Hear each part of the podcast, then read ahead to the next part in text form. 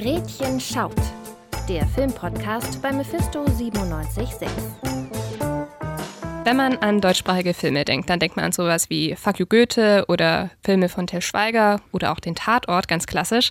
Aber das deutschsprachige Kino bietet auch künstlerisch anspruchsvollere Filme. Über zwei von denen sprechen wir heute, nämlich Rimini und Wir könnten genauso gut tot sein. Und damit hallo und herzlich willkommen zu dieser Folge von Gretchen schaut. Mein Name ist Laura Kreuzhage und ich spreche heute mit Tabea Papritz. Hallo. Hi. Und wir fangen jetzt an mit Rimini. Der ehemalige Schlagerstar Richie Bravo stapft durch die winterlichen Straßen von Rimini. Nur noch seine überbleibenden Fans, ein Bus voll mit treuen Rentnern, folgt ihm zu seinen Konzerten.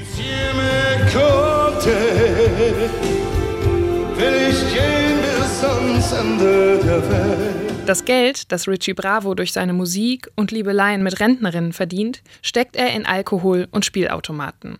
Doch all das muss sich schlagartig ändern, als plötzlich seine Tochter Tessa nach zehn Jahren wieder in sein Leben tritt und nur eins will: Geld. Dazu soll ich mich niederknien vor dir oder ja, was? Schlecht. Du warst nicht in meinem Leben jetzt zwölf Jahre, elf Jahre, keine Schuld. Ahnung.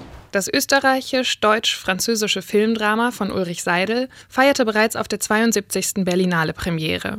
Unter dem Arbeitstitel Böse Spiele entwickelte Seidel zwei Dramen, Rimini und Sparta die von traumatisierten Söhnen erzählen. Ja, wir haben es gerade gehört, der Hauptdarsteller in diesem Film, der hat echt viel durchgemacht in seinem Leben und auch in diesem Film wird er nicht so ganz losgelassen von dem, was in seiner Vergangenheit so passiert ist. Tabea, wie kann, konntest du dich da mit diesem Hauptdarsteller zurechtfinden in dem Film? Ja, also ähm, zuerst einmal ist halt Richie Bravo, das ist eine Figur, die ich vorher so selten auf der Leinwand gesehen habe er ist wirklich einfach ein sehr spezieller Mensch und verhält sich auch äh, zu seinen Mitmenschen auf eine sehr spezielle Art und Weise. Und ich glaube, dass da ich die ganze Zeit eigentlich während des Films so eine Hassliebe entwickelt habe zu dieser mhm. Person. Einfach weil ich eigentlich davon ausgehe, wenn ich einen Film gucke, meistens der Hauptdarsteller oder die Hauptfigur, dass ich die irgendwie sympathisch finden muss. Aber damit wird immer mal wieder oder wird eigentlich die ganze Zeit in diesem Film auch gebrochen. Und trotzdem lernt man ja viel darüber, warum er so ist, wie er ist, weshalb es auch einem schwerfällt, ihn aber komplett zu verabscheuen. Und diese Nuancen finde ich total interessant und die bringt auch der Hauptdarsteller Michael Thomas äh, sehr gut rüber. Also ich finde seine schauspielerische Leistung auch sehr besonders.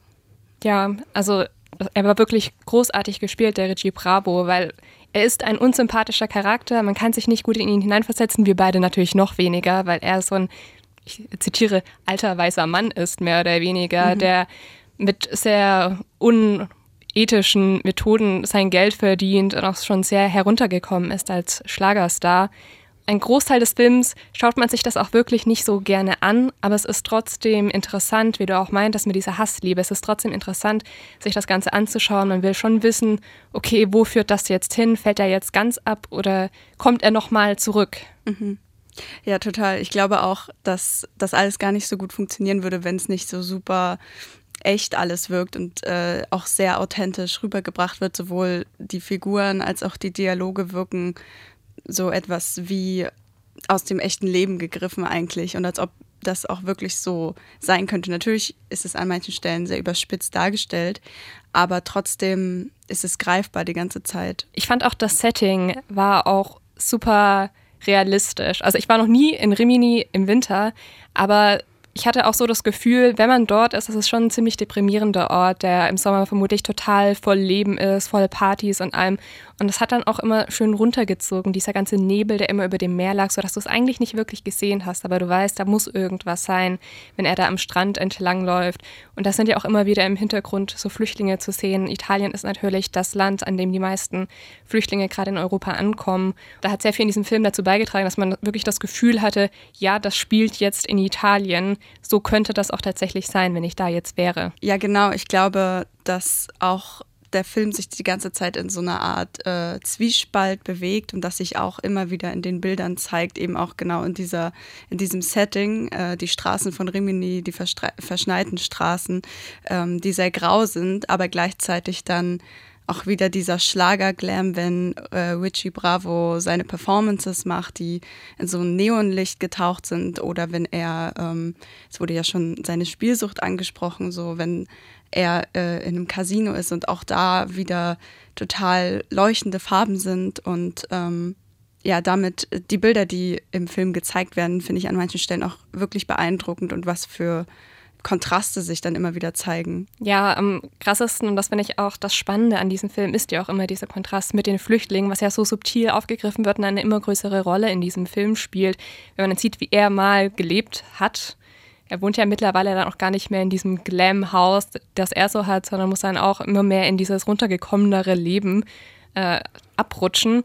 Und dann sieht man aber auch irgendwie diese Flüchtlinge, die da einfach nur vor diesen Strandhäusern liegen und zum Ende hin sieht man dann auch nochmal, was das dann auch im Sommer noch für eine Veränderung mit sich bringt. Da, da kommen dann am Ende diese Kontraste doch irgendwie zusammen. Das ist ganz spannend. Ja, um, um da auch nochmal zu äh, der eigentlichen Handlung zurückzukommen. Ich glaube, dass halt das eigentlich auch genau der Punkt oder auch die Essenz vielleicht dieses Films ähm, zumindest für mich äh, ist, dass halt an dem Punkt, an dem seine Tochter wieder zurück in sein Leben tritt, dass eben er auf einmal wieder mit wie soll ich sagen, mit den Geistern seiner Vergangenheit konfrontiert wird, die die ganze Zeit schon da sind, zum Beispiel eben in dem Haus, wo dann seine, ähm, naja, so etwas glorreiche Vergangenheit, seine bunte Vergangenheit dargestellt wird. Ähm, mit so, ein, so einem Pappaufsteller, er als Richie Bravo, und dann mhm. sieht man ihn da halt drin stehen. Ähm, genau, dass ihn mit seiner Tochter eben auch eben diese Geister der Vergangenheit irgendwie wieder einholen und er damit konfrontiert wird und eben sein Umgang damit, das ist glaube ich, so ein bisschen der Punkt, an dem die Handlung beginnt oder was die Essenz der Handlung ausmacht. Ich muss auch sagen, ich glaube, ohne die Tochter hätte ich das auch gar nicht so gerne gesehen. Ich glaube, das hat schon sehr viel für mich ausgemacht, dann nochmal eben diesen alten weißen Mann mit diesen Problemen in der Gesellschaft nochmal wirklich konfrontiert zu sehen und wie er sich dann da auch verändern muss. Und deshalb fand ich war der Film sehr sehenswert, auch eben mit dieser bedrückenden Atmosphäre, die da auch die ganze Zeit geherrscht hat. Ja, eine ebenso bedrückende Atmosphäre hat auch unser zweiter Film. Wir könnten genauso gut tot sein. Das Hochhaus am Waldrand ist ein Mikrokosmos für sich. Dort gibt es alles, was man im Leben braucht, und man ist abgeschirmt von der vermeintlich gefährlichen Umwelt. Bis eines Tages ein Hund verschwindet und die Tochter der Sicherheitsbeauftragten nicht mehr das Badezimmer verlassen will. Ich bin mir ganz sicher, niemand versucht Ihnen was zu unterstellen.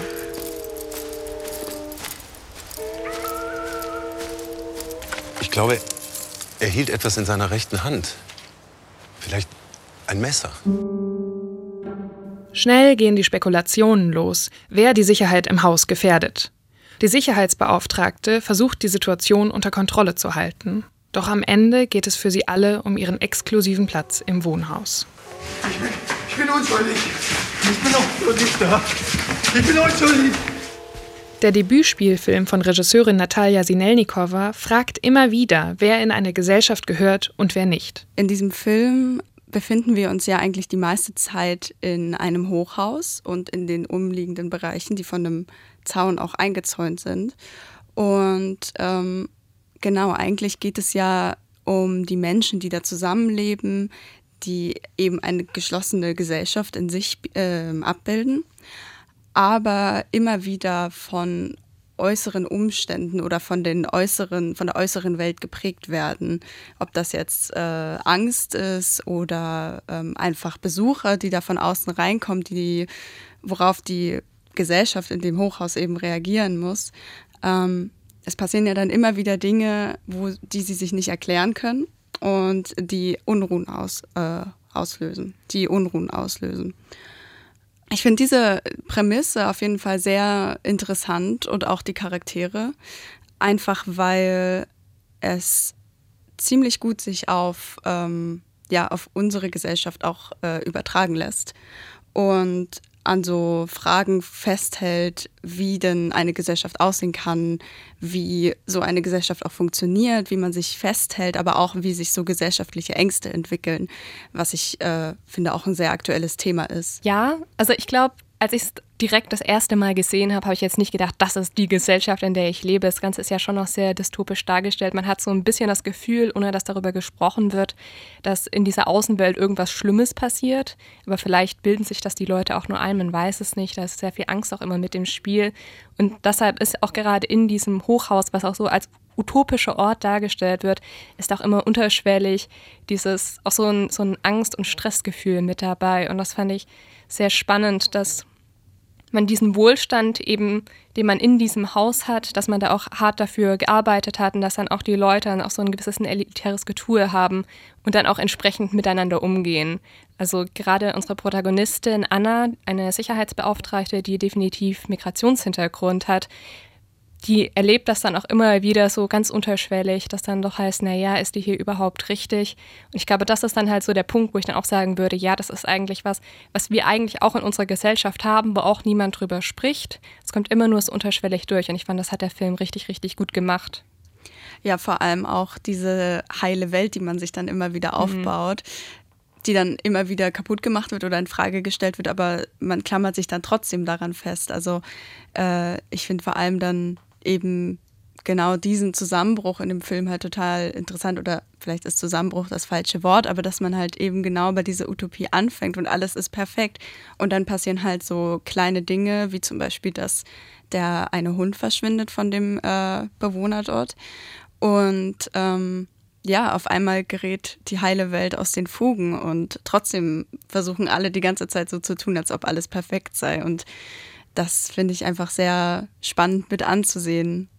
Wobei es gibt ja einen Punkt, ab dem nicht mehr alles perfekt ist und wo die dann ja auch anfangen, sich gegenseitig zu beschuldigen und da immer mehr sich hineingesteigert wird, dass da irgendwie eine Gefahr von außen besteht. Also man, man ist sich dessen bewusst, dass da eine Gefahr von außen besteht, aber man versucht es trotzdem dann auch intern zu klären. Und man denkt sich dann auch, okay, wir dürfen niemanden mehr reinlassen, wir müssen die Grenzen schließen, wenn man das so sagen möchte, aber wir müssen dann auch intern nochmal aussortieren. Das ist dann so ein Spiegelbild der Gesellschaft auf, auf, sich selbst, wen wollen wir hier eigentlich drin haben. Und es gibt vielleicht Leute, die wir hier nicht haben wollen, damit wir uns sicherer fühlen, damit wir wieder irgendwie diese heile Welt aufbauen können.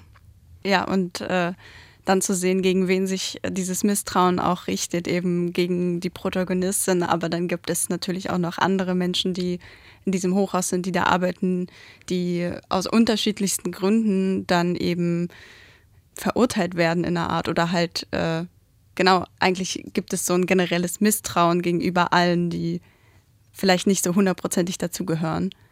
Und auch nicht so hundertprozentig konform sind. Also gerade wenn man so Migrationshintergrund hat oder wenn man auch ein bisschen alternativer lebt, dann ist man sofort Zielscheibe. Das war richtig krass. Auch wenn das alles sehr düster klingt, finde ich, findet man trotzdem da so eine Spur Humor drin auch. Also, dass es äh, schon in einer Art eine Satire ist und sehr zynisch auch an gewissen Stellen.